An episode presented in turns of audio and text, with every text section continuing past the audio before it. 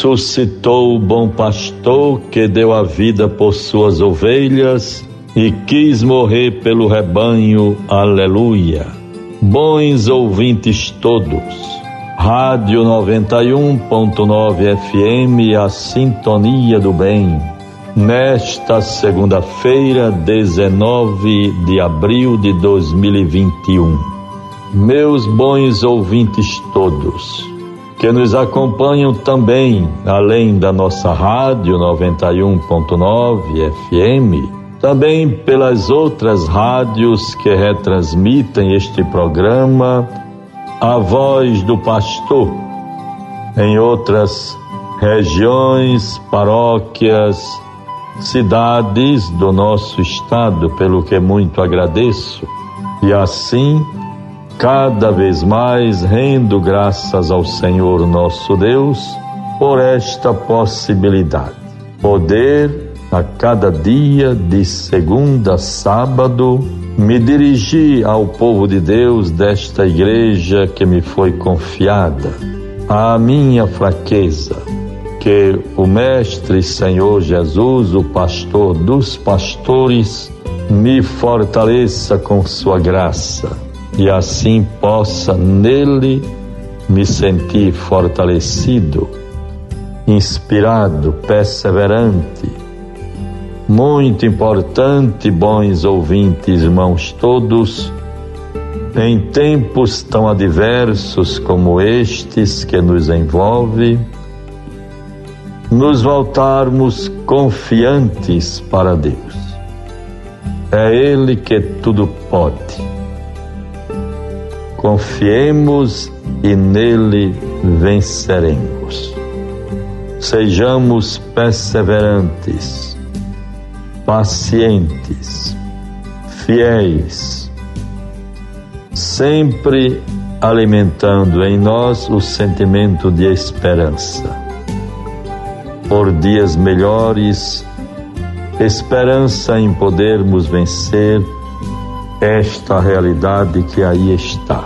Por onde tenho passado ou com quem converso, Normalmente tomamos conhecimento de alguma pessoa conhecida, de uma família amiga, de pessoas que conhecemos há tanto tempo, que vão nos comunicando a situação tão sofrida, dolorosa da perda de entes queridos para a Covid-19. Por isso, bons ouvintes, pode ser que alguém ache já um tema saturado, falarmos ainda de pandemia, de óbitos, de enfermidades. Não sejamos egoístas, não pensemos apenas em nós mesmos, não queiramos apenas cuidar daquilo que me pertence, que é o meu interesse, que é o meu tesouro e às vezes até a própria sobrevivência. Compreendo muito bem o drama, o desafio, a instabilidade, o sofrimento de tantas famílias, pais de famílias que ficam atônitos. O que fazer? Como vou manter a minha casa sem o trabalho? E por isso é preciso que, em primeiro lugar, tenhamos calma, serenidade, confiança em Deus, rezemos, vamos nos movendo em alguma direção, tendo em vista alguma saída é importante, em primeiro lugar, que estejamos vivos, zelando pela vida uns dos outros. As pessoas também chegam a esta conclusão, sobretudo quem perde algum ente querido. Só tomamos consciência da gravidade da situação quando sentimos de perto este flagelo da Covid-19. Que o Espírito de Deus nos fortaleça o Cristo ressuscitado reerga o nosso ânimo, a nossa esperança, a nossa confiança. Nem vou ler, poderia até publicar as estatísticas que são estarrecedoras. Há poucos dias, até a última sexta-feira, passamos toda a semana participando mesmo de modo virtual, de modo online, da Assembleia Geral da CNBB. Tivemos um momento específico para ouvirmos o depoimento, o testemunho do arcebispo de Manaus e do arcebispo de Florianópolis, duas regiões, dois estados que foram gravemente marcados por esta pandemia. Nós estamos lutando, estamos querendo também ajudar e nos corresponsabilizarmos pelo bem comum. Não vejo e nem compreendo sentido quando alguém acha que as missas presenciais que foram suprimidas é como se fosse o capricho do bispo ou como se nós pertencêssemos a alguma corrente política. Isto não procede.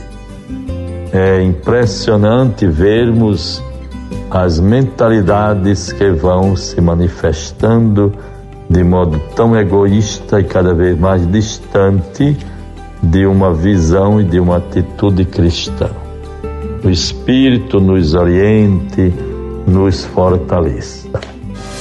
Evangelho do Dia. Vejam, bons ouvintes todos.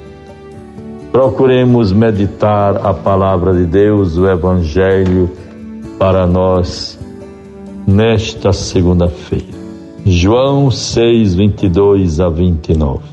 Encontrando na outra margem do lago, Perguntaram-lhe, Mestre, quando chegaste aqui? Respondeu-lhe Jesus: Em verdade, em verdade vos digo, buscais-me não porque vistes os milagres, mas porque comestes dos pães e ficastes fartos.